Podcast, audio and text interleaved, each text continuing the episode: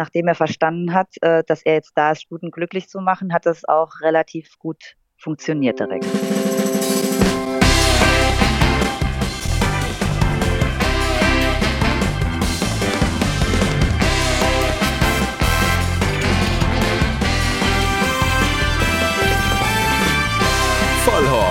Die Rennsportshow mit ihrem Moderator Alexander Franke. Genau die Ausgabe nach dem ID Deutschen Derby und wir haben euch ja versprochen, dass wir vom Derby was mitbringen. Ein Derby-Sieger, das ist ja schon Tradition bei uns, dass wir die Derby-Sieger bei uns bei Vollhorst in der Show haben. Ähm, das Einzige, was ich tatsächlich direkt mitgebracht habe, ist, dass äh, meine Stimme klingt, als wenn ich irgendwie drei Wochen durchgesoffen hätte.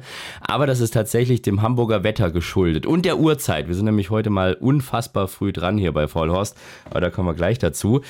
Einen Gast habe ich trotzdem mitgebracht, der was mit dem Derby-Sieger zu tun hat. Das war jetzt ein bisschen schwierig, weil wir hatten ja den Liberty Racing-Chef äh, Lars Wilhelm Baumgarten schon bei uns. Wir hatten auch die Mitglieder, eigentlich fast alle schon da. Dr. Hubertus Diaz, Christian Sundermann, die waren alle schon bei uns am Start.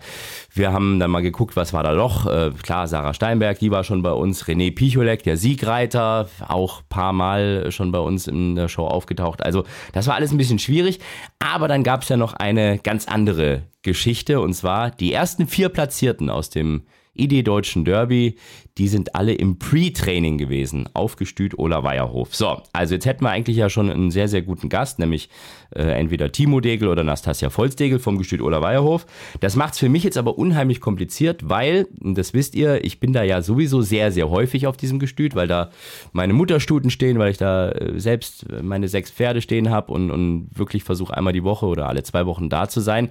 Das heißt, ich kenne die in- und auswendig. So, wie macht man es jetzt? Macht man das jetzt irgendwie so auf freundschaftlicher Ebene und, und redet da offen drüber oder soll ich jetzt blöd Fragen stellen, die ich eh alle schon kenne? Ich weiß nicht. Nastasia Volstegel ist am Telefon und kann mir sagen, wie wir diese Show jetzt höchst professionell über die Bühne bringen. Hi Nastasia erstmal. Hallo Sandy, guten Morgen. Guten Morgen, ja, das ist ja die andere Sache. Ihr seid Frühaufsteher. Jetzt äh, sitzen wir hier um 10 Uhr morgens. Jeder, der Vollhorst kennt, weiß, dass ich normalerweise 10 Uhr abends aufzeichne, aber ihr steht früh auf. Da reden wir gleich drüber. Wie sollen wir das jetzt am besten hinkriegen, oder? Wir versuchen das jetzt einfach mal, dass ich mal so ein paar blöde Fragen stelle, die ich eigentlich, wo ich die Antwort schon weiß, oder? Anders geht's ja nicht. Genau, ne? vielleicht, vielleicht findest du ja noch was raus, was du nicht weißt. Ich werde mein Bestes tun. Das erste ist vielleicht, das habe ich euch, glaube ich, tatsächlich noch gar nie gefragt, diese Sache mit diesem ganz früh aufstehen. Und ich weiß ja, dass ihr wirklich morgens um, um fünf oder um sechs schon irgendwie on Tour seid. Ist das, fällt euch das noch richtig schwer irgendwie oder ist, ist das im Rhythmus so drin oder seid ihr eh früh Aufsteher oder, oder wieso ist das so? Ja, also bei mir ist es wirklich so im Rhythmus, dass es mir eher schwerfällt, länger zu schlafen. Also im Urlaub stehe ich auch sehr früh auf. Ähm, für Timo ist es ein bisschen anders. Der kann auch mal ausschlafen, aber mir macht es erstens gar nichts aus, noch nie. Und ähm, es ist so in mir drin, dass es ja eigentlich ganz normal ist. Ja, also du hast jetzt schon gesagt, Timo Degel, das ist dein Mann. Ihr seid ein kompletter Familienbetrieb. Also das ist ähm, in, in dritter Generation jetzt, glaube ich. Aber grundsätzlich dieses Rennpferdeding, das kam eigentlich erst relativ spät. Das macht ja noch gar nicht so lange. Früher waren es irgendwie Rinder und so Geschichten, ne? Genau, also im Ursprung waren wir ein landwirtschaftlicher Betrieb, von meinem Großvater gegründet, wirklich mit ganz traditionell Ackerbau, ähm, Grünland und Milchvieh. Und durch meinen Vater sind die Pferde hier eingezogen, einfach aus der Passion den Pferden gegenüber. Ähm, fing es ganz klein an und es kam durch Zufall mein Vollblüter dazu und daraus ist dann im Prinzip diese ganze Pferdegeschichte entstanden. Ich habe das tatsächlich jetzt auf einer äh, anderen Webseite gelesen, als ich noch mal ein bisschen recherchiert habe, ob doch noch irgendwas mir auffällt, was ich noch nicht wusste. Und da stand tatsächlich, dass ihr früher Polizei- und Militärpferde gezüchtet habt. Stimmt das? Ja, also mein Urgroßvater ähm, von väterlicher Seite, der hatte auch wirklich ähm, viel mit Pferden zu tun und hat ähm, Pferde für Militär und Polizei gezüchtet, so wie es drin steht. Und da ist wahrscheinlich auch diese Leidenschaft der Pferde hergekommen. Die Verbindung meines Vaters war sehr groß dorthin und äh, da sind die ersten äh, Pferdekontakte zu, zustande gekommen. Ich bin ja immer, wenn ich auf Fußballspielen bin und da irgendwie entweder als, als Fan oder als Moderator oder sonst was am Start bin, äh, laufe ich da immer sehr fasziniert vorbei, wie ruhig diese Polizeipferde sind. Äh, aber die tun mir dann immer so ein bisschen leid auch, weil ich mir schon gedacht habe, so eigentlich liegt es ja nicht wirklich im Naturell der Pferde, dass die da mit so, mit so lauten Fans und was weiß ich was, sind die da so abgebrüht oder, oder ist das jetzt auch wieder so, weil es halt eine andere äh, Einsatzbereich ist, dass so wie wir auf die Polizeipferde gucken, so gucken andere auf die Rennpferde oder wie, wie, Wie hast du das wahrgenommen? Ja, also das ist einfach schon mal eine Rasse, die ähm, nicht so schreckhaft und empfindlich ist. Und dann ist das eine, eine, ganz lange Trainingssache, die Pferde so abzuhärten. Also die sind ja in den Polizeischulen erst Monate, vielleicht sogar Jahre, bis sie zu ihrem ersten Einsatz kommen. Es wird peu à peu gesteigert. Also die Pferde durchlaufen wirklich so eine ganz intensive Trainingszeit, bevor sie dann nachher ähm, in den Einsatz können. Mhm, aber sowas macht ihr gar nicht mehr. Also ihr macht jetzt wirklich nur noch Vollblut. Nee, das war lange, lange vor meiner Zeit und ähm, wie gesagt, die Verbindung zum Pferd ist da entstanden und dann ging es nachher in eine ganz andere Richtung. Also mein Vater, der hat auch erstmal nur normale Reitpferde gehabt und äh, durch Zufall war dann mal ein Vollblüter dabei und das war eigentlich ähm, ja Geburtsstunde der Vollblüter hier. Er war so fasziniert von dieser Rasse, dass er sich dann eine Mutterstute gekauft hat. Also es war so ganz, ganz äh, klassisch wirklich die Liebe zu dem Vollblut, die das Ganze hier gestartet hat. Und daraus sind dann ja immer mehr geworden. Mittlerweile über 100, ne, die bei euch so äh, zu Stoßzeiten da sind, ne? Genau, also in der Hochsaison sind es über 100 Pferde aus äh, verschiedenen Bereichen, also Zucht, Pre-Training und äh, Jährlinge. Und äh, eine kleine Mutterstute-Herde von ja, 10 bis 12 Pferden haben wir immer auch selbst. Was mir aufgefallen ist, also wir haben jetzt ja schon über diese Pre-Trainingsgeschichte gesprochen, da müsst ihr uns gleich mal jetzt ein bisschen mehr erklären, wie das funktioniert, was das genau bedeutet. Aber dieser Unterschied, du hast ja noch einen eigenen Rennstall, wo du selbst trainierst, zwischen den Rennen, wo eure Pre-Trainingspferde laufen und wo ihr selber mit euren Stallfarben drin seid, der ist ja schon sehr, sehr groß. Also Pre-Training, es war ja nicht nur das Derby, es war ja noch äh, hier Muskoka im Gruppe Grupperennen, Princess Zelda im Grupperennen, dann in den Auktionsrennen, dann Assistent und Sis fahren, das sind im, im Hansa-Preis, das sind alles Pferde, die waren bei euch im Pre-Training. Das sind alles Gruppepferde, aber wenn man eure Farben sieht, dann ist das eher hier Miesau, zwei Brücken, Saarbrücken, die ganz kleinen Rennen. Ja, also der Fokus bei uns ähm, liegt nicht auf den Rennpferden, auf den eigenen Rennpferden. Das ist eher eine Nische, die wir dann über Sommer auch nutzen. Ähm, um teilweise auch unser Personal ein bisschen mit auszulasten und natürlich auch, um vielleicht Stuten zu qualifizieren, die wir ansonsten auf dem Markt nicht erwerben könnten, also mit guten Pedigree, die aber von der Rennleistung her einfach noch zu schwach waren und keine, äh, kein Rennen bisher gewonnen hatten. Und ähm, die eigene Zucht geht eigentlich kompromisslos auf die Auktion und somit ist das immer nur ein ganz kleiner Bruchteil an Pferden, die wirklich für uns an den Start kommt. Wir hatten aber auch schon schöne Erfolge, auch sogar von unserer Anlage haben wir schon mal Listenrennen gewonnen mit einer Stute, die jetzt auch bei uns in der Zucht ist. Aber das ist natürlich äh, bei wenig Pferdematerial und auch bei ähm, Pferden, die vielleicht dann einfach vom Vermögen her nicht so stark ist, schwierig. Ne? Wir versuchen das natürlich immer mit einzelnen Stuten auch mal auf Black-Type-Ebene aber äh, das ist die Ausnahme. Also ihr kauft mit anderen Worten gut gezogene Stuten, was sehe ich, in Frankreich oder sonst irgendwas, die noch keinen Sieg haben, hofft, dass die auf irgendeiner kleinen Bahn mal irgendein Rennen gewinnt, damit es dann halt für die Zucht interessanter wird, ne? So rum. Genau, genau. Das ist so ein bisschen der Plan. Manche bleiben dann, andere verlassen uns auch wieder. Und das ist auch wirklich was, was so die Sommermonate ab Frühjahr füllt und dann ab Oktober, äh, das sieht man auch meist an unseren Startern, dass dann auch meistens alles eingepackt wird, konzentrieren wir uns wieder rein aufs Frühtraining. Aber juckt euch das dann nicht mal irgendwie doch zu sagen, komm, wir machen einen richtigen Trainingsstall auf, ne? Wir wissen ja eigentlich, wie das geht mit so richtig guten Pferden umzugehen. Wir haben eigentlich auch irgendwie die Besitzer bei uns in der Nähe. Ähm, können wir doch auch mal, weil du bist du Public Trainer, ja, also du dürftest für jeden trainieren, oder? Genau, ich bin Public Trainer und es ist wirklich eine Frage, die uns ganz oft trifft. Also auch von unseren Kunden aus dem Pre-Training haben wir immer wieder ähm, einzelne Pferde, äh, wo es vielleicht auch äh, passend wäre, wenn die bei uns trainiert werden, weil wir so ein bisschen flexibler sind, mehr Möglichkeiten haben. Aber das war für uns immer eigentlich schon klar, dass wir uns nicht auf dieses äh, Trainingsniveau begeben möchten, sondern uns macht die Arbeit mit diesen jungen Pferden enorm viel Spaß. Das Pre-Training oder auch Pferden, die vielleicht nach einer Pause nochmal ins äh, Rennpferdeleben gebracht werden, zu betreuen. Und ähm, wir möchten das nicht vermischen. Also wir möchten eine gute Pre-Trainingsarbeit machen und es soll auch da jeder, also die Trainer haben ihren Job und wir sehen halt unseren Job darin, junge Pferde vorzubereiten und das wird auch in Zukunft so bleiben. Also wir sehen uns nicht als Trainer und möchten nicht für andere trainieren. Das ist reine Geschichte für uns selbst und ähm, manchmal haben wir noch von Mitarbeitern ein Pferd, das ist dann eine Ausnahme, aber nicht für Kunden. Mhm. Okay, okay. Also da bleibt ja eisern, das finde ich sehr gut. So, deutsches Derby, die ersten vier bei euch im Pre-Training. Äh, man redet ja über alles. Also der, der Züchter wird ja immer erwähnt, was ich sehr, sehr gut finde. Das findet auch jetzt äh, häufiger statt, habe ich das Gefühl, so bei den Siegerehrungen als früher. Ähm, klar, Besitzer, Trainer, Zweiter wird ja auch geehrt beim Derby und so. Aber über dieses Pre-Training, da spricht man gar nicht. Ne? Und ich, ich fand es ganz witzig, du warst gar nicht in Hamburg und dein Mann Timo, der war zwar da und das hat man so richtig gesehen, der hat sich so im, im Verborgenen gefreut. Also das heißt, wenn man Pre-Training macht, das ist so fast ein bisschen wie der Ghostwriter bei, äh, in der Musik, ne? Also da ist man so komplett im Hintergrund eigentlich, ne? Genau, es ist einfach so, ähm, das ist eine Phase, die schon relativ lange zurückliegt. Äh, in dem Moment, wenn man das Derby gewinnt, spielen andere eine wichtige Rolle. Das ist ganz klar. Der Trainer hat eine hervorragende Arbeit gemacht, der Reiter, der Züchter. Das sind die Menschen, die an dem Tag auch gefeiert werden sollten. Ähm, dennoch ähm, sehen wir das äh, oder bereitet es uns Freude, wenn die Pferde, die wir dann wirklich auf den Weg gebracht haben, ähm, nachher so erfolgreich werden. Äh, auch wenn man vielleicht schon erkennen konnte, die Pferde werden eine gewisse, äh, gewisse Richtung einschlagen. Das macht natürlich stolz. Und ähm, wir sind da immer sehr bescheiden, glaube ich, und möchten uns da auch nicht in den Vordergrund bringen. Aber ich sage mal, wenn es jetzt vier waren, wir haben sieben Derby-Starter, vier davon unter den ersten Vieren. Ähm, ich glaube schon, dass man sagen kann, wir machen das ganz gut hier und äh, es läuft nicht viel falsch. Wie viele Anfragen habt ihr seitdem bekommen?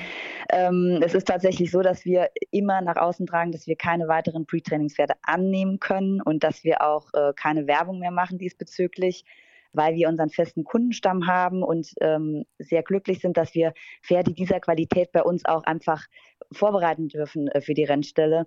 Das kein Potenzial aktuell ist, da noch weitere Pferde anzunehmen. Also die meisten wissen das. Es kommen trotzdem immer wieder kleinere Besitzer, die nochmal nachfragen. Aber leider ist es auch momentan so, dass ich für nächste Saison da keinen Raum sehe, äh, andere Pferde anzunehmen. Dann kann ich mich ja richtig glücklich schätzen, dass du meine Pferde hast. Ja, das ist natürlich so, dass die, die hier bei uns im Gestüt sind und bei uns aufwachsen, auch eine besondere Rolle spielen für uns.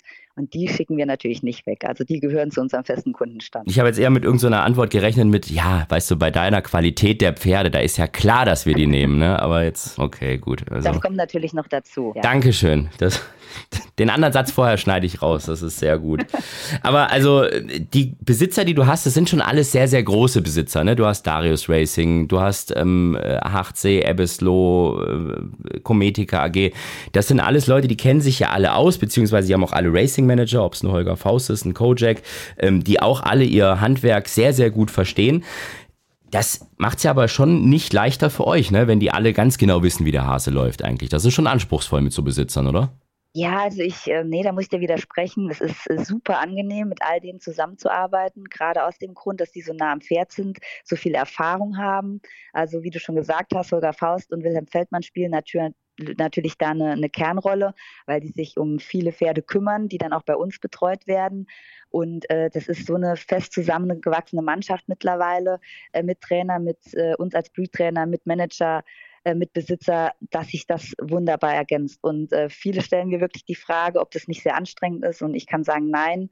Ähm, es macht sehr viel Spaß und wir haben wirklich tolles Pferdematerial von den einzelnen Kunden. Und ähm, es ist überhaupt nicht, also wir erfahren überhaupt keinen Druck. Die Pferde haben ihre Zeit und darum geht es ja auch im Free-Training, sich auf das Pferd individuell einzustellen. Also ich könnte mir eigentlich keinen äh, besseren Kundenstamm vorstellen, das muss ich schon sagen. So ein, so ein Derby-Sieger, Fantastic Moon, sieht man das von Anfang an, dass das einer ist oder war das jetzt einer von vielen, die gut sind? Oder habt ihr da schon gewusst, Mensch, der hat das Zeug dazu? Ja, es wäre jetzt anmaßend zu sagen, dass wir äh, vor zwei Jahren gesagt haben, das ist unser Derby-Sieger aus dem Pre-Training.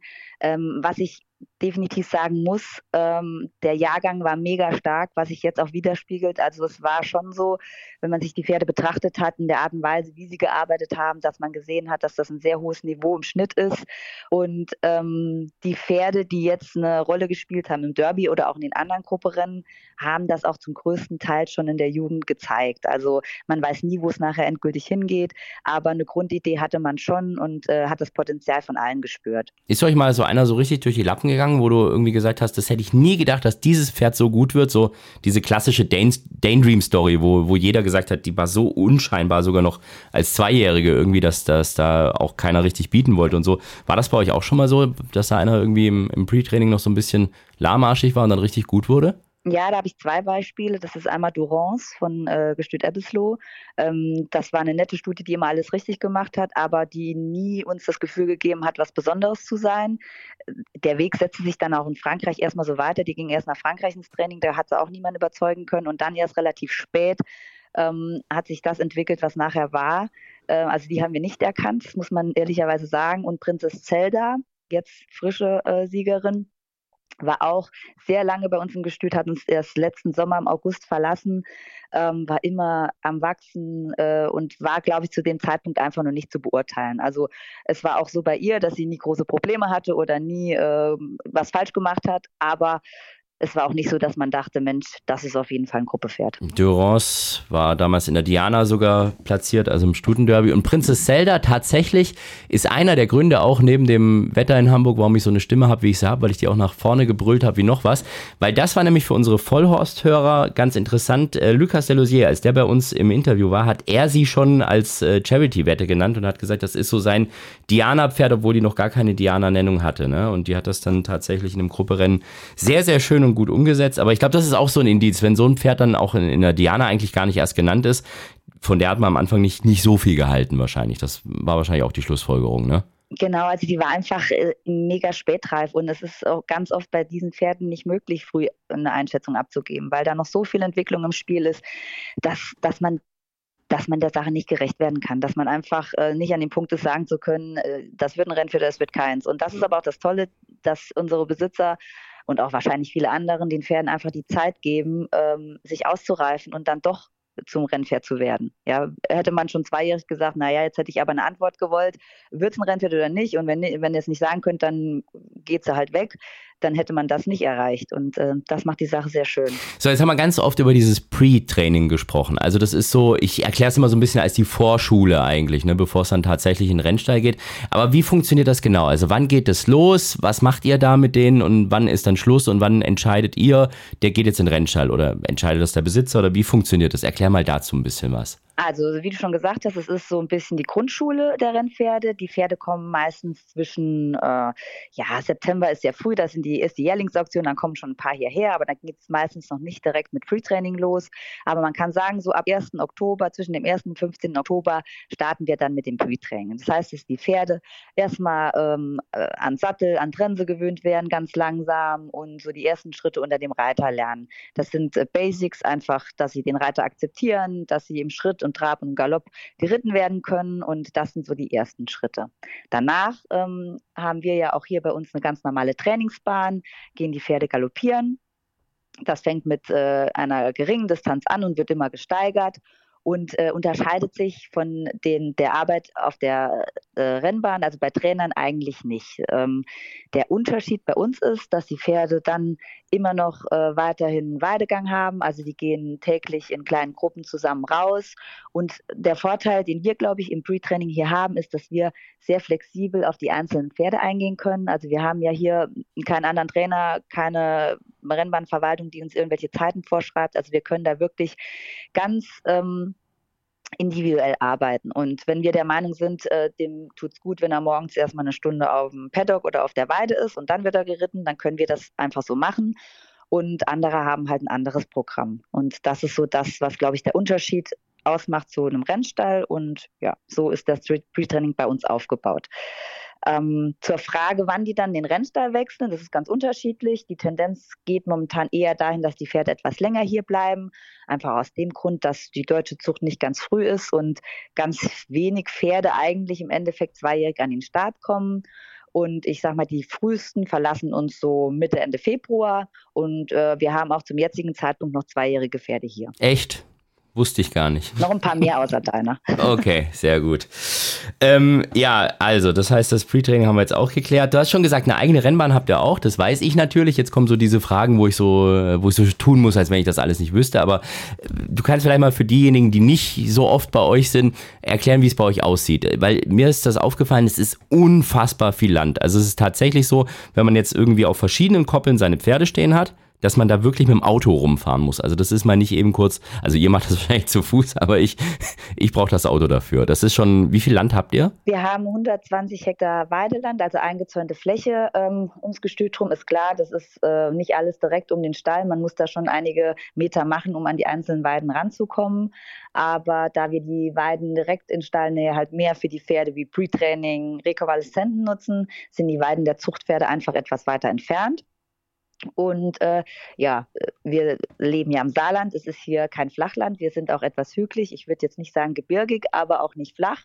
Und ähm, liegen da ganz nett ja, im Mittelgebirge, direkt an der äh, Grenze zu Rheinland-Pfalz, beziehungsweise läuft die Grenze sogar durch unser Gestüt. Also wir sind gesplittet, Rheinland-Pfalz und Saarland. Mhm. Und die sind Tag und Nacht draußen, also die, die meisten. Die Zuchtpferde, so wie das in Eingestüten sind, sind jetzt im Sommer Tag und Nacht draußen, außer es gibt irgendwelche Wetterextremen. Dann muss man da äh, drauf reagieren. Aber ansonsten ähm, verbringen die jetzt die Zeit auf ihren Weiden und äh, die Pferde, die im, im Pre-Training sind, die sind ähm, stundenweise draußen. Oder wenn sie vielleicht eine Sommerpause haben, dass man sagt, okay, die brauchen jetzt nochmal eine Auszeit, dann gehen die auch Tag und Nacht raus. Frieren die da nicht irgendwie, wenn es dann doch mal irgendwie richtig kalt wird? Oder ist das, sind Pferde da unempfindlich? Pferde sind da relativ unempfindlich. Also Kälte und Hitze können die sehr gut abhaben.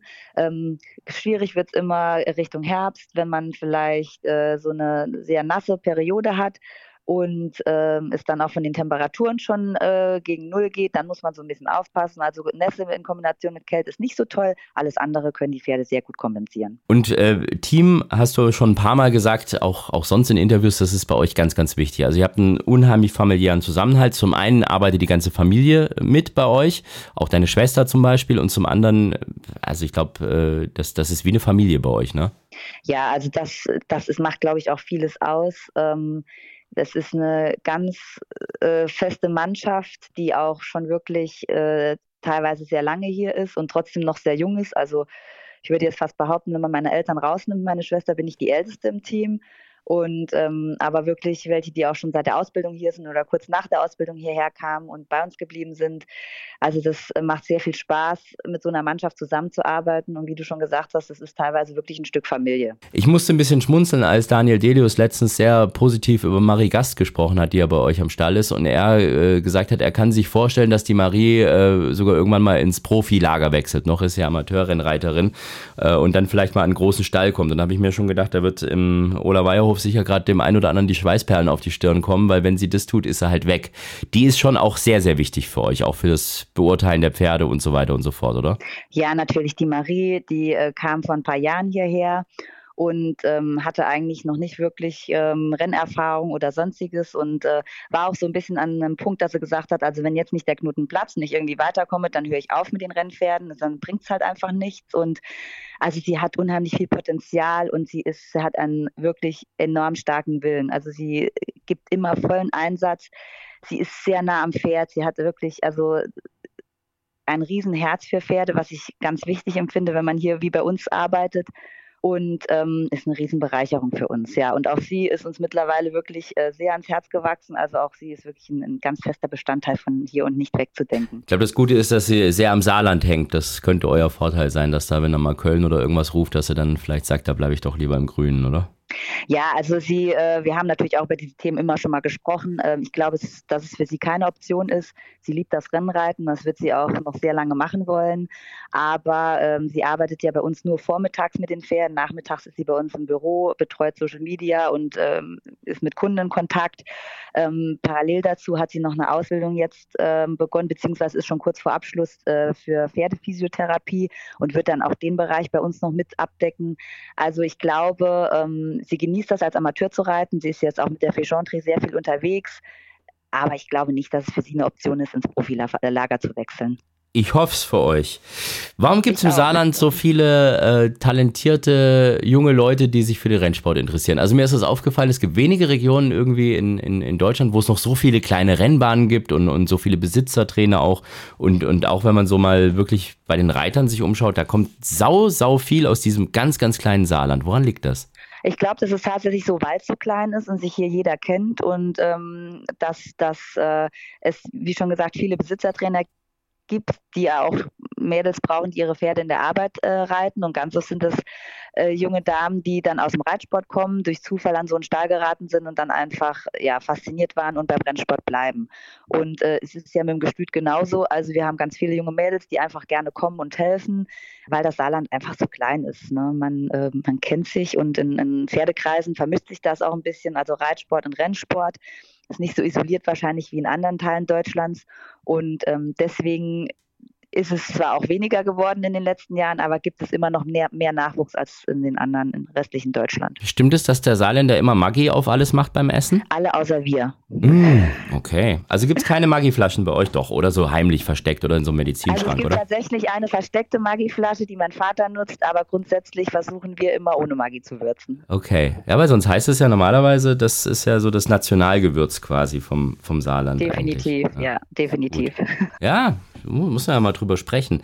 Du bist auch im äh, Rennclub Saarbrücken engagiert. Ähm, du bist nicht Präsidentin, sondern ich glaube Vizepräsidentin oder, oder nee, wie heißt das? Vorstandsvorsitzende oder Vorstandsvorsitzende, genau. Vorstandsvorsitzende, so ist das genau. Ich muss sagen, ähm, ich habe das schon beim letzten Renntag tatsächlich äh, auch aus äh, tiefstem Herzen getan, dass ich euch sehr gelobt habe, weil ich schon das Gefühl habe, in dem Rennclub hat sich sehr viel getan. Also ich war, habe da ja früher auch ab und zu mal moderiert und das, das weißt du, als ihr mich dann gefragt habt, ob ich mir das nochmal vorstellen kann, dass ich da am Anfang etwas skeptisch war, weil ich gesagt habe, hm, ja, weiß nicht, gibt jetzt vielleicht Rennbahn, wo ich mich ein bisschen wohler fühle. Aber mittlerweile ähm, gefällt mir das sehr, sehr gut. Ihr habt ein sehr buntes Programm, ihr habt den den äh, Ministerpräsidenten äh, bei euch oder Innenminister, ich weiß gar nicht mehr genau, aber auf jeden Fall, der ist da mit kurzer Hose und Polo da, der hat seinen Spaß und obwohl Polizeischutz dabei ist und so. Das ist sehr, sehr cool, tolle Sponsoren. Also ich glaube, du kannst da schon stolz auf das sein, was ihr da auf die Beine gestellt habt, ne? Ja, also es ist, ich bin da so ein bisschen reingerutscht, ehrlich gesagt. Äh, der Werner Schmier, das, der das ja über Jahrzehnte dort begleitet hat, ähm, hat einfach gefragt, ob ich nicht mal Lust hätte, auch ähm, zu kommen, ein bisschen zu unterstützen. Da habe ich gesagt, ja, das ist kein Problem. Und wie das dann manchmal so ist, schwuppdiwupp ist man in einer Position, die man sich so eigentlich nicht vorgestellt hatte. Äh, ich muss sagen, uns macht es viel Spaß. Ich teile mir diese, diesen Vorsitz mit äh, Tanja Hauch und ähm, es war einfach so, dass frischer Wind reinkommen musste. Ähm, die äh, Werner Schmer und die Truppe um ihn herum sind alle jetzt auch in einem Alter, wo man sagen muss, ähm, für das Ganze federführend äh, zu machen, ist das nicht mehr das Richtige. Also die haben immer noch, äh, engagieren sich nach wie vor, aber so ein Renntag, der kostet viel Kraft und die Zeiten haben sich auch verändert. Man muss einfach dem Publikum mehr bieten als einfach nur ähm, sechs, sieben Rennen. Und ich glaube, das gelingt uns ganz gut äh, mit der Mischung Familien. Und ja, also wir haben da Freude dran und ähm, genießen selbst die Renntage immer sehr. Und du bist auch so eine, die irgendwie nie genug kriegt, habe ich das Gefühl. Also jetzt zum einen Rennclub Saarbrücken, da bist du im Vorstand Deutscher Galopp. Ja, da bist du auch jetzt drin. Ähm, das habe ich mir jetzt ehrlich gesagt tatsächlich, da sage ich jetzt bewusst nicht anspruchsvoll, sondern anstrengend vorgestellt irgendwie, ne? Weil als erstens als Frau, als junge Frau, dann weiß man ja im Endeffekt, wir haben wie du es selber gesagt hast, schon auch äh, Leute, die, sagen wir mal, viel Erfahrung haben im Rennsport, also ein bisschen älter sind. Und dann kommst du da dazu. Hat das am Anfang, von Anfang an geklappt, dass du da gut aufgenommen wurdest oder muss man da erstmal so ein bisschen Ellenbogen zeigen? Das hat verdammt gut geklappt, muss ich sagen. Also ich ähm, war selbst gespannt. Ich war nicht, also ich hatte keine Angst, ich war auch nicht skeptisch, sondern ich war einfach gespannt, wie das wohl sein wird. Ähm, als Frau, als so junge Frau, das ist ja, das gab es ja noch nie ähm, in der Form und ich bin da wirklich sehr gut aufgenommen worden. Also von allen, äh, egal ob jetzt äh, die, die aus meiner Seite von der BV kommen, wie von der Rennvereinsseite und auch von dem Präsidenten, unserem Geschäftsführer, es ist ein sehr, sehr guter Austausch und eine super Zusammenarbeit. Also es gab überhaupt keine Probleme aufgrund meines Alters oder meines Geschlechts. Also Besitzervereinigung, das ist die BV, da ähm, darüber bist du in den Vorstand Deutscher Galopp gekommen, so rum war das, ne? Genau, ich bin ähm, schon etwas länger im Vorstand der Besitzervereinigung, zuerst über die junge BV. Und so ähm, werden ja dann drei, ähm, also der Präsident plus zwei weitere, auserwählt, um die Besitzervereinigung bei Deutscher Galopp zu vertreten. Und das bin dann einmal ich, ähm, Lars Wilhelm Baumgarten und Gregor Baum als Präsident. Knallst da nicht oft irgendwie? Weil ich hatte damals immer gedacht, die Besitzervereinigung ist eigentlich dafür da, die Besitzer so ein bisschen zu vertreten, wenn es darum geht, dass der Dachverband mal irgendwie Mist gebaut hat oder so. Ne? Also so wurde das immer mir verkauft irgendwie, wenn du mal Ärger hast mit, mit damals noch mit dem Direktorium oder so, da kannst du dich an uns wenden und so. Und jetzt bist, bist du dadurch selber im Vorstand.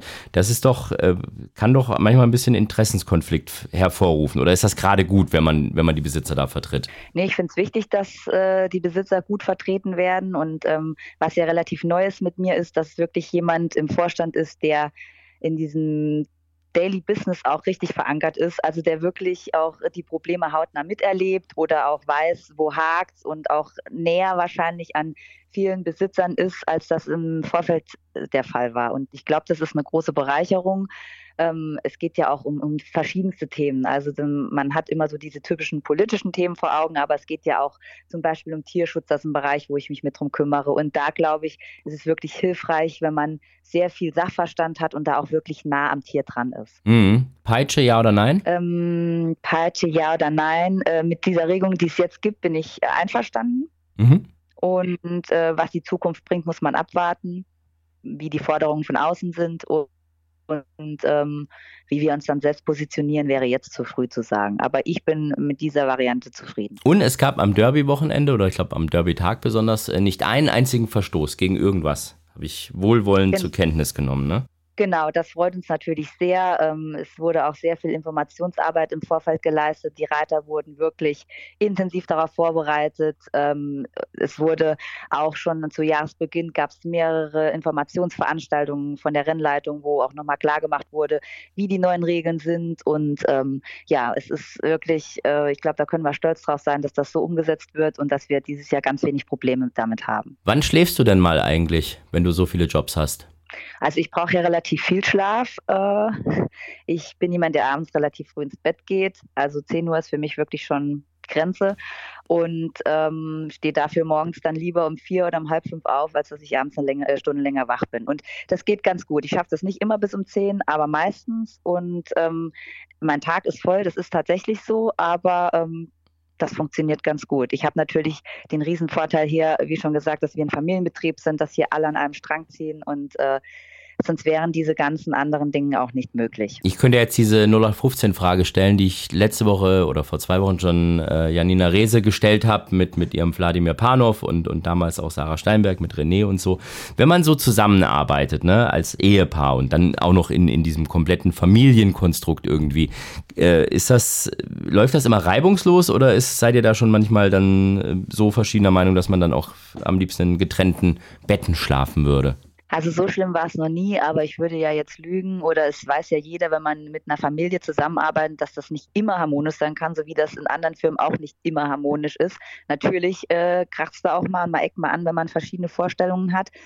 Aber ich muss sagen, unser Betrieb ist ja so gewachsen, dass wir äh, die verschiedenen Bereiche zu betreuen haben. Und äh, der Timo ist ja für Pre-Training und Training der Rennpferde verantwortlich. Und ich kümmere mich mehr um den anderen Teil, was Zucht und äh, ja, äh, Auktionen und das Ganze angeht. Und dann haben wir auch noch den Bereich ähm, der Landwirtschaft mit Futtergewinnung, mit Weidepflege. Da kümmert sich mein Vater drum.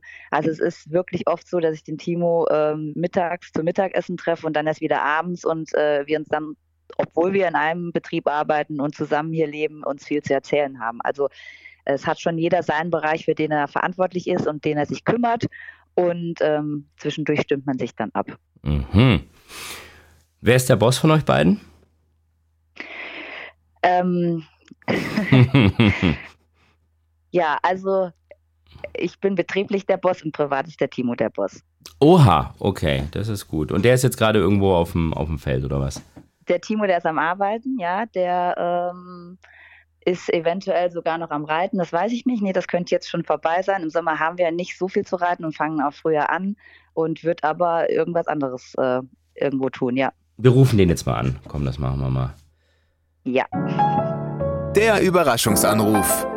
Hallo? Hallo Timo, du bist äh, live im Erfolgspodcast Vollhorst mit deiner Frau, die gesagt hat, du bist privat der Boss. Ist das so? Das kommt immer auf die Sachlage an. Ich würde sagen, privat sind die Kinder der Boss. Oh, über die haben wir noch gar nicht gesprochen, über eure Kinder, über Hanna und Leni, die bestens bekannt sind mittlerweile schon auch aus dem Livestream, aus, dem, aus unserer Fernsehübertragung von den Rennen, weil äh, die beide sehr aufgeschlossen sind und sehr offen sind und sehr gerne auch das Mikro mal in die Hand nehmen, ne? Das ist so, die stelle ich mir zu Hause tatsächlich, wenn sie da genauso forsch sind, als äh, Herausforderung, als positive Herausforderung vor.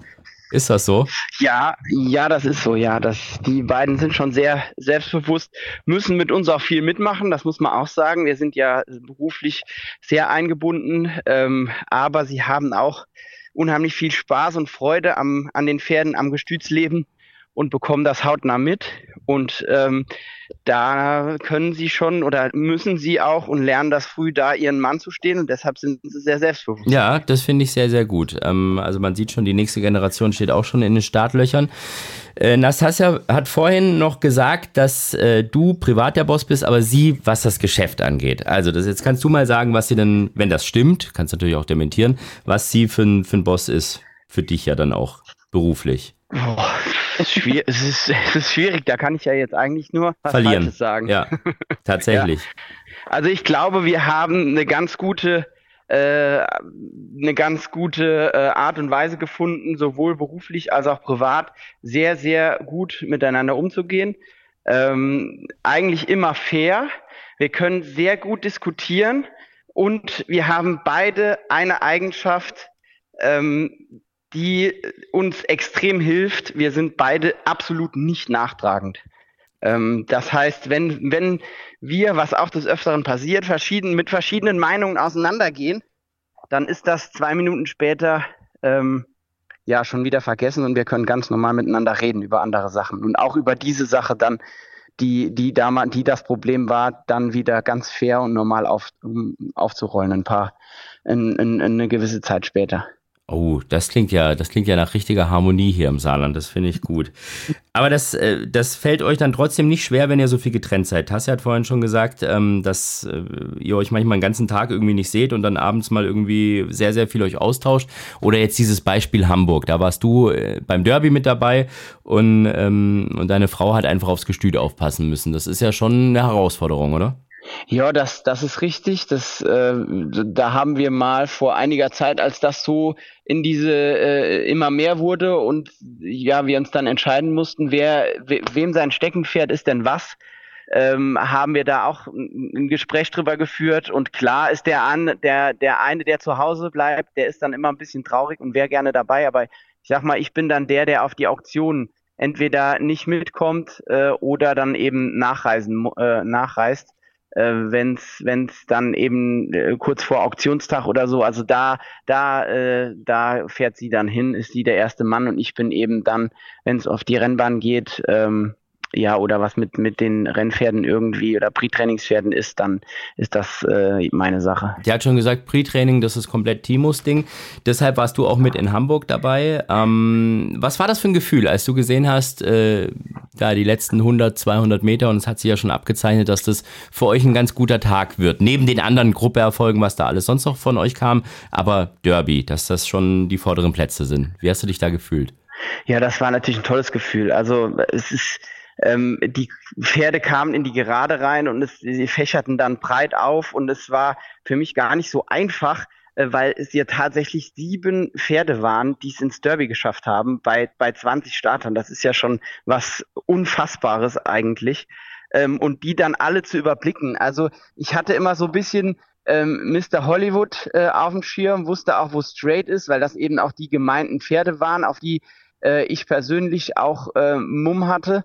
Ähm, und auf einmal äh, kam Straight, kam nicht so richtig weiter. Mr. Hollywood kam innen durch und ich dachte dann, okay, ähm, das wird der zweite Derby-Sieger. Und dann habe ich ein Stückchen für uns nach Siesverhahn, dann habe ich ein Stückchen weiter nach außen geguckt und auf einmal kommt dann äh, Fantastic Moon da angeflogen und dann habe ich gesagt, wer ist denn da neben dran? Oh Gott, das ist ja ein Sil so ein, so ein silbergraues Dress, das muss ja die Ebbeslorin sein. Und so ging es dann, ich wusste dann, dann war innen, außen, hat sich dann rausgestellt, dass außen die schneller, bessere und schnellere Spur war und dann, dann habe ich mich einfach tierisch gefreut. Also ich muss sagen, ich habe das Derby mit ähm, ähm, Innenwaage Gebäude in Hamburg geguckt, neben Stefan Vogt und der Andreas Suboric.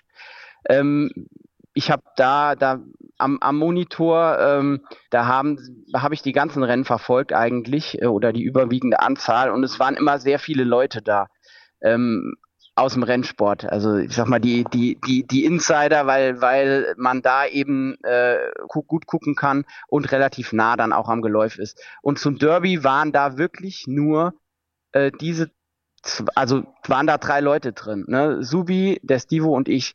Und wir haben uns vorher so ein bisschen drüber unterhalten, äh, übers Derby und der Subi hat gleich gesagt, er ist der Meinung, das Derby wird dieses Jahr außen gewonnen. Woher er diese äh, Intuition hatte, keine Ahnung. Das hat er einfach so aus dem Bauch raus gesagt und es hat sich ja dann auch bewahrheitet. Und es war dann ganz still. Und ähm, als, als die, die, die Pferde äh, dem, um den Schlussbogen kamen und ähm, dann ging es eigentlich für mich nur darum, irgendwie zu beobachten, wer wo ist und wie, wie was ist. Also ich, ich ja, war, war mit den Augen überall und habe ja also gar nicht so richtig mitgefinisht, weil ich gar nicht wusste, für wen jetzt, weil es so schwierig war, das alles zu überblicken. Also im Ziel natürlich habe ich mich dann gefreut und habe dann abgeklatscht und äh, auch Subi hat direkt äh, mir gratuliert. Ähm, und ähm, weil die halt beide wussten, dass so viele Pferde bei uns im Pre-Training waren und dann war auch schnell klar, dass die auch wirklich 1, 2, 3 waren. Bei Winning Spirit war ich mir noch einen kleinen Ticken unsicher, äh, ob es für den vierten Platz gereicht hat, aber als das dann äh, sicher war, dann äh, ja war, also es war schwer, schwer zu realisieren äh, direkt nach dem Rennen. Es hat sich jetzt gerade ein bisschen angefühlt, als wenn man selbst dabei gewesen ist. Das hast du sehr schön wiedergegeben, Timo. Das ähm, dieses Gänsehaut-Feeling. Ich habe auch so ein bisschen das Gefühl gehabt, dass ich das erste Mal bei dir fast so Tränen in den Augen gesehen habe danach. Habe ich mich da jetzt getäuscht oder war das, war das schon so? Schon, oder? Nee, nee, es war, es war schon so. Ja. Ähm, da hat's mich schon einen Moment richtig gepackt. Und zwar ähm, im Absattelring stand ich dann äh, alleine. Liberty Racing hat gefeiert. Dann waren die ersten, äh, denen ich gratuliert habe. Und wir haben ein paar gratuliert. Und dann bin ich so ein bisschen nach, nach, nach hinten, als, wo die Pferde immer abgespritzt werden. Und dann sind die alle äh, vier hintereinander äh, so quasi mehr oder weniger an mir vorbeistolziert. Äh, der, der Kojak war genauso, der ist, der ist, der ist dann auch zu jedem Platzierten hin, äh, hat die Pferde abgeküsst und ich stand da allein und habe gedacht, mein lieber Mann, was war denn das, was ist das für ein Jahrgang, was waren denn das für Pferde? Und dann sind so, so äh, Gedanken hochgekommen, wie das damals war. Es hatte ja jeder so seine Eigenart. Ne? Äh, das ist mir dann alles also hochgekommen und dann, dann, äh, das war schon, das war schon echt ein packender Moment, der mich richtig äh, gegriffen hat. Das heißt, die bist du aber auch alle selbst geritten. Also auf jedem von den sieben warst du einmal, mindestens einmal im Sattel. Ja, ja, ja, ja, ja. Das ist so. Also wir tauschen immer relativ viel durch. Ähm, und äh, ich äh, bin oftmals dann auch dazu da, gerade wenn die Hengste so ein bisschen äh, frech und Vorlauf werden, vorlaut werden, denen dann auch mal irgendwie so ein bisschen Paroli zu bieten und die wieder in die richtige Spur zu bekommen. Und ähm, es, es war schon so, es hat jeder eigentlich alle geritten, äh, jeder auch von unseren Mädels, von unserem, von unserer äh, Mannschaft, die reitet. Ähm, und äh, auch ich habe alle geritten, ja. Wahnsinn.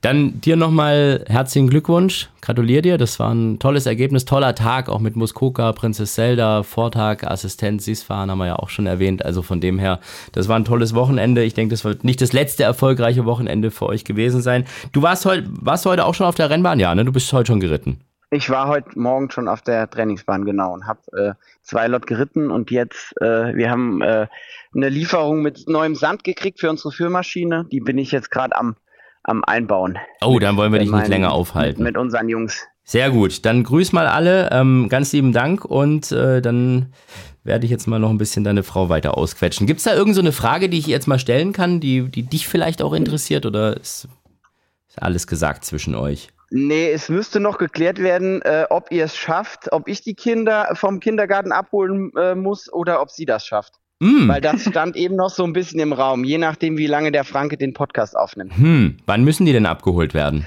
Ja, man, man muss hier so kurz vor zwölf losfahren. Also, ah, ich glaub, Pressure is on. Ja, ich glaube, eine, eine halbe, dreiviertel Stunde braucht man nicht mehr, oder? Das, das kriegen wir hin. Dann, dann geben wir jetzt Gas. Also du lädst jetzt Sand ab und wir geben Gas, damit die Kinder abgeholt werden. Dankeschön, Timo Degel. Okay, bis dann. Ciao. Also, das heißt, wir müssen Gas geben. Du hast deinen Mann gehört. Dann machen wir mit unserer ersten Kategorie weiter, oder? Was, was, du darfst ja aussuchen.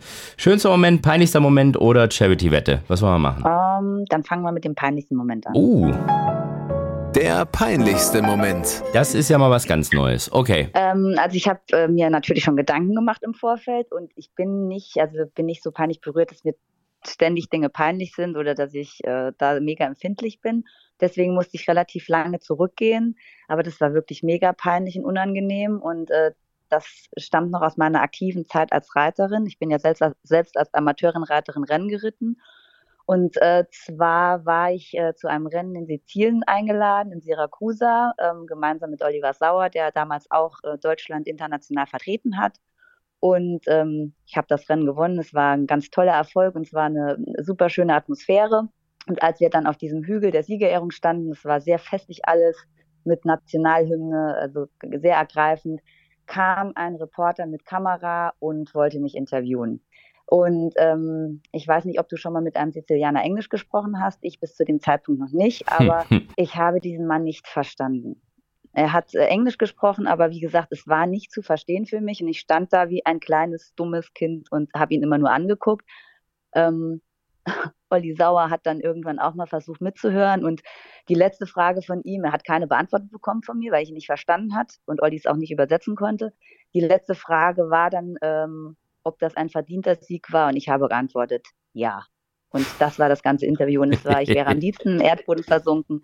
Es war wirklich mit Abstand das Peinlichste, was mir jemals passiert ist, so in der Öffentlichkeit und äh, ja, das äh, wünsche ich niemandem. Gibt es das wenigstens noch irgendwo bei YouTube oder irgend sowas? Also ich habe es nie gesucht und ich hoffe auch, es wird niemand finden. Wir werden uns jetzt alle auf die Suche machen. So, dann machen wir jetzt den schönsten Moment. Der schönste Moment. Außer, dass du den Anruf heute bekommen hast mit Vollhorst. Das ist natürlich der schönste Moment. Aber der zweitschönste. Ah, okay, gut. Da muss ich nochmal kurz überlegen. ähm, ich äh, habe ganz viele schöne Momente gehabt. Äh, das kann man sich ja vorstellen. Schön sind natürlich immer die mit den eigenen Pferden. Aber da werden sich vielleicht einige wundern. Wirklich der schönste Moment, den ich jetzt so greifen kann, war der Derby-Sieg von Sies Verhahn, als mm. der ähm, gewonnen hat. Das war so ergreifend für mich aus dieser Gesamtkonstellation heraus. Erstmal das Pferd, was auch bei uns im Pre-Training war und vom ersten Tag an mega sympathisch und ein wirklich ein also, kleiner Kerl, den man gerne haben musste ähm, dann die Konstellation mit Herrn Oschmann, mit Holger Faust, den ich auch schon seit Kindesbeinen ankenne, die Zusammenarbeit sehr gut ist und auch schon sehr lange und sehr intensiv. Ähm, und dann natürlich, äh, dass Isfahan in seinem ersten Jahrgang Derby-Sieger gestellt hat. Das hat mich so unendlich stolz gemacht, weil da so viel Arbeit und so viel Hoffnung drin steckt. Und in dem Moment, als klar war, der kommt aus dem Gründ, das Derby, auch damals war ich leider nicht vor Ort, aber ähm, wer der Meinung ist, das kann nicht zu Hause emotional sein, das kann ich sagen, das, das ist es. Und es war wirklich ein so besonderer Moment und es steckte so viel Freude drin und auch eine gewisse Erleichterung, wenn man so einen Hengst aufbaut und der dann wirklich im ersten Jahrgang so abliefert, das war einfach unbeschreiblich. Also wenn ich heute noch dran denke, kriege ich Gänsehaut und Tränen in die Augen. Es war mega. Du hast schon erwähnt, Isfahan als Deckhengst bei euch, Rubaiyat jetzt auch neuer Deckhengst bei euch auf dem Gestüt. Also euch wird schon auch nie langweilig, ne? Es ist ja, glaube ich, immer irgendwas. Entweder ist irgendwie Abholsaison, dann ist wieder Decksaison, dann ist Pre-Training-Zeit, dann ist Auktionsvorbereitung. Gibt es da irgendwann mal, mal ein, zwei Monate, wo er sagt, da ist jetzt eigentlich gar nichts? Nee, oder? Nee, gibt's nicht. Und äh, also es wäre jetzt Quatsch, Quatsch, mich zu beschweren, weil letztlich hat man sich das selbst, selbst so aufgebaut. Und ich bin auch jemand, der mit äh, Langweile oder mit Freizeit äh, im übertriebenen Maße nicht so gut klarkommt. Also ich arbeite sehr gerne. Ich, ich liebe das, was ich hier täglich mache. Und deswegen ist es auch überhaupt gar nicht schlimm. Also ähm, wir rutschen immer eigentlich von einer Phase in die nächste.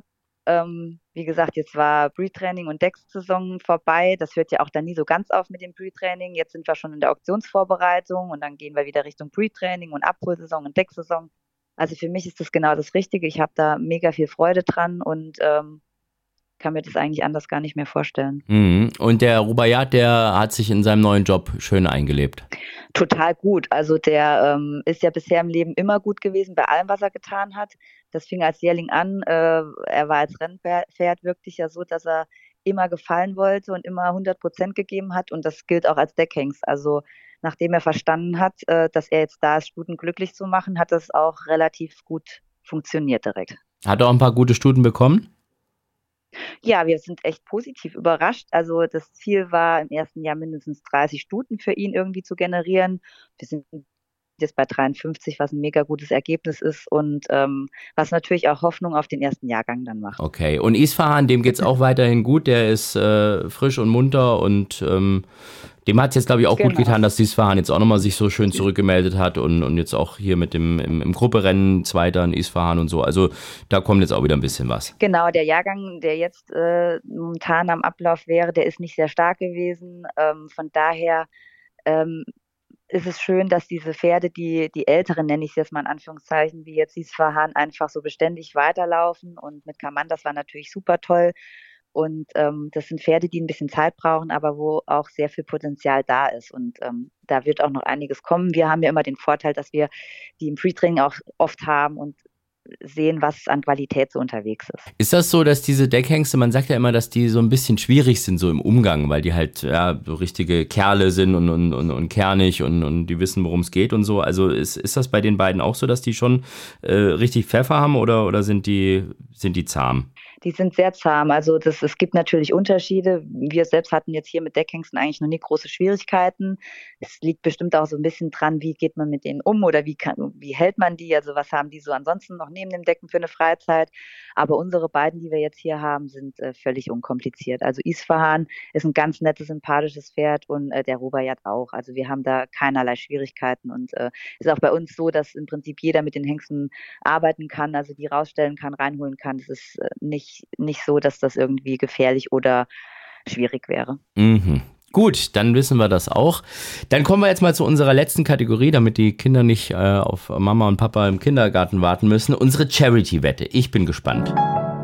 Die Charity-Wette. Du kennst den Ablauf. 100 Euro gibt es von Pferdewetten.de. Entweder auf Sieg oder 50 Sieg, 50 Platz. Es muss ein Rennen in der Zukunft sein. Das wird jetzt natürlich ein bisschen enger alles, weil das Derby halt jetzt auch raus ist. Das ist ja sonst immer so ein Rennen, was man ganz gerne genommen hat.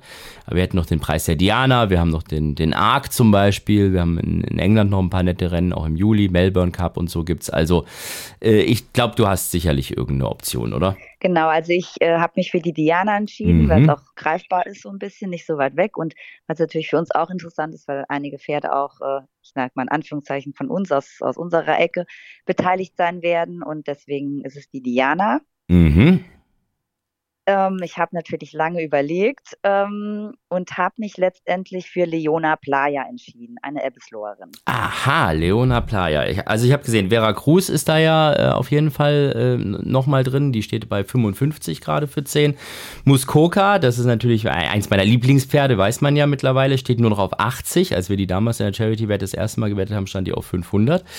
Leona Playa steht auf 100 Sieg und auf 28 Platz für 10 Euro. Was wollen wir machen? Ah, ich bin ja normal eher vorsichtig, aber ich würde jetzt hier 100 auf Sieg setzen. Mm, okay, okay. Also volles Risiko machen wir für dich. Sind dann 1000 Euro, die für den Hand-in-Hand-Cup eingesetzt werden. Dann, das ist dann ähm, für die äh, krebskranken Kinder und fürs Kinderhospiz und so weiter und so fort. Das wird schön verteilt. Ist ja das größte Charity-Turnier in Nordrhein-Westfalen, die sich eben nur um kranke Kinder kümmern. Und da sind die Jungs und Mädels von Pferdewetten.de und Sportwetten.de Partner. Deshalb gäbe es da 1000 Euro. Das ist gut. Also Leona Playa, die war auch bei euch im Pre-Training folg folglich, oder? Genau, die war auch bei uns im Pre-Training und ich habe natürlich über die von dir genannten Pferde lange nachgedacht. Muskoka, Veracruz. Bei Muskoka ist klar, da zweifle ich an der Distanz und bei Veracruz zweifle ich am Kurs. Und Leona Playa hat genug Klasse und hat gezeigt, dass sie in Düsseldorf klarkommt und deswegen ist die Wahl auf sie gefallen. Das heißt, Preis der Diana wird dann auch wieder so ein ganz, ganz spannendes Rennen für euch. Bist du da dann diesmal dabei oder ist das jetzt auch wieder so ein Termin, wo Definitiv. du sagst? Okay. Also da werde ich auf jeden Fall vor Ort sein. Das habe ich auch schon angekündigt, obwohl die Verteilung ja klar ist. Ich werde in Düsseldorf sein. Er ist ja auch der Ladies Day sozusagen hier, Prix de Diana. Genau. muss man ja. Darf dann Timo auch mit oder muss der dann zu Hause aufpassen? Oder ist jetzt mal ganze Familie? Nein, ich denke, der darf auch mit. Das werden wir so organisiert bekommen, dass das funktioniert. Okay, also er wird wahrscheinlich gerade noch zuhören und wird jetzt aufatmen. Das ist sehr gut. Ja, liebe Tasja, ich bedanke mich bei dir und auch bei deinem Mann. Das hat äh, großen Spaß gemacht, ging erstaunlich leicht. Ich habe da echt gedacht, dass ich da an manchen Stellen ein bisschen mehr rumdrucksen muss, weil ich halt eben doch schon sehr viel weiß. Aber ich habe sogar ein paar Sachen jetzt doch noch dazugelernt. Das ist sehr, sehr gut. Ich wünsche euch weiterhin viel Erfolg, alles Gute, bleibt so wie ihr seid und ja, weiterhin Hals und Bein. Ja, vielen Dank. Äh, hat mich gefreut, dass wir dabei sein durften und ähm, bis zum nächsten Mal. So, und während äh, die eine ihre Kinder vom Kindergarten abholt, ist der andere gerade, glaube ich, noch im Wartezimmer beim Arzt oder, oder vielleicht gerade im Behandlungszimmer, ich weiß es nicht. Auf jeden Fall äh, rufen wir, glaube ich, zu einem ungünstigen Zeitpunkt an, weil es eben so früh ist. Aber da müssen wir heute mal durch. Wir versuchen es jetzt mal bei unserem Philipp Minarik. Philipps Mumm der Woche. Philipp Minarik, ich habe es gerade eben schon gesagt, du bist, äh, glaub, glaube ich, noch im, im, Wartezimmer oder im Behandlungszimmer oder gerade fertig oder wie, wie sieht das aus? Bin gerade im Garten. Wenn ich rangehen soll, muss, ich Bescheid sagen. Nö, das ist super. Also das heißt, Arzttermin hast du hinter dir. Weil du hast ja gesagt, wenn es so früh losgeht, dann müssen wir da äh, eventuell ein bisschen warten auf dich. Aber das hat jetzt alles gut geklappt. Arzt ist happy. Jo, Sehr gut. Alles gut. Ja, ja, das ist ja ein bisschen anstrengend gewesen. Man hört es an meiner Stimme, ich habe es vorhin auch gesagt, dieses Hamburger Wetter. Also zum einen habe ich natürlich wieder rumgeschrien wie ein Blöder mit, mit Fantastic Moon und Muskoka und, und Princess Zelda. Das ist ja immer gut, wenn man schreit, ist man ja meistens vorne mit dabei im Endkampf. Aber dann noch mit diesem Regen, Sonne-Mix und so, das hat meine Stimme komplett zerlegt irgendwie. Aber du, du klingst relativ fit gerade. Ich bin okay. Ich habe mit Frau von Schubert gesprochen, an der ich die hat gar keine Stimme gehabt, gar keine. ja, das, äh. Hat man bei Christian Sundermann am nächsten Tag in München im Führing dann auch gehört, dass da die Stimme weg war. Also äh, das Derby hat so einige Stimmbänder zerrissen. Aber das ist ja okay. War geiler Derby, richtig geiler Derby, hat mir unheimlich gefallen. Ja.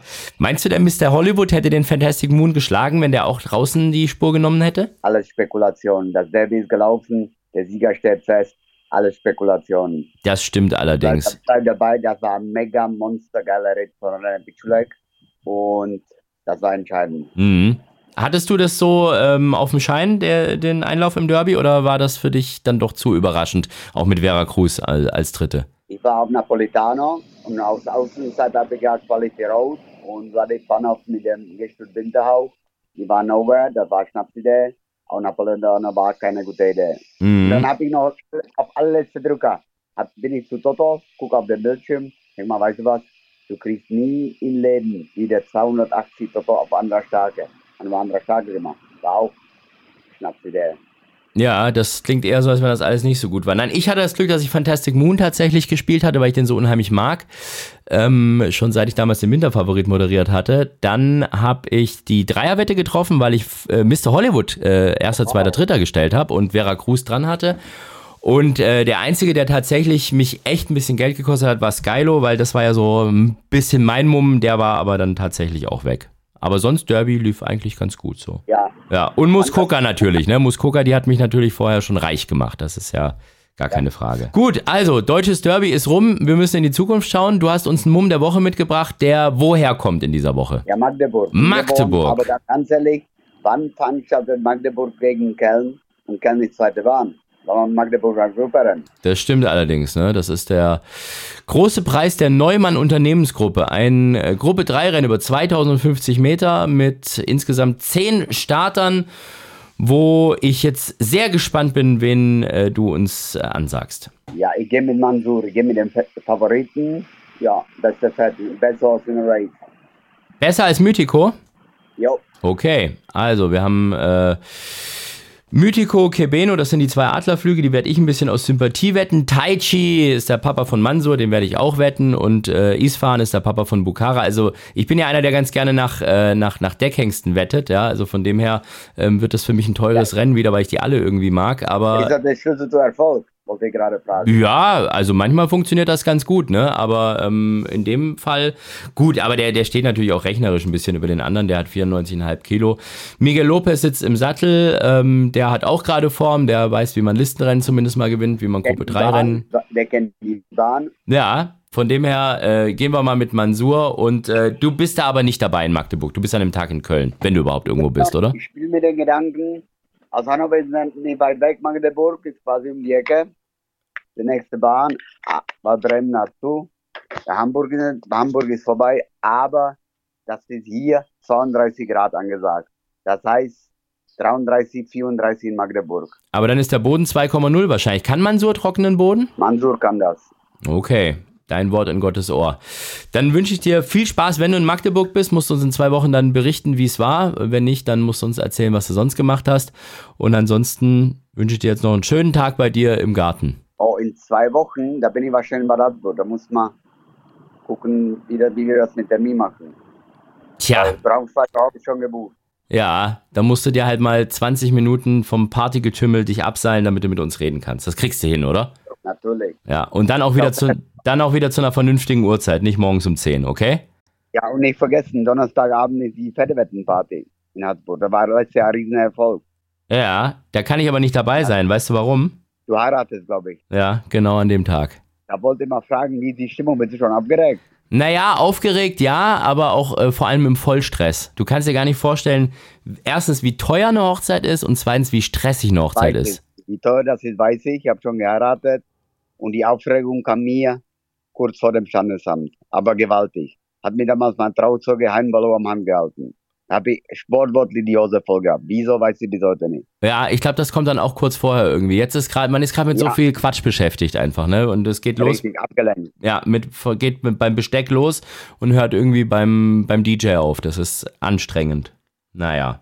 Jo, Hochzeitgeschenke auspacken. Soll noch was vorbeischicken? Fettewetten, Wettgutschein. Ja, bitte. Zweimal 50 Euro, damit ich die gleich wetten kann auf den nächsten Start von Muskoka in der Diana. Boah, aber weißt du, in Veracruz, nach der Form aus Serbe, gegen Das- die Ängste.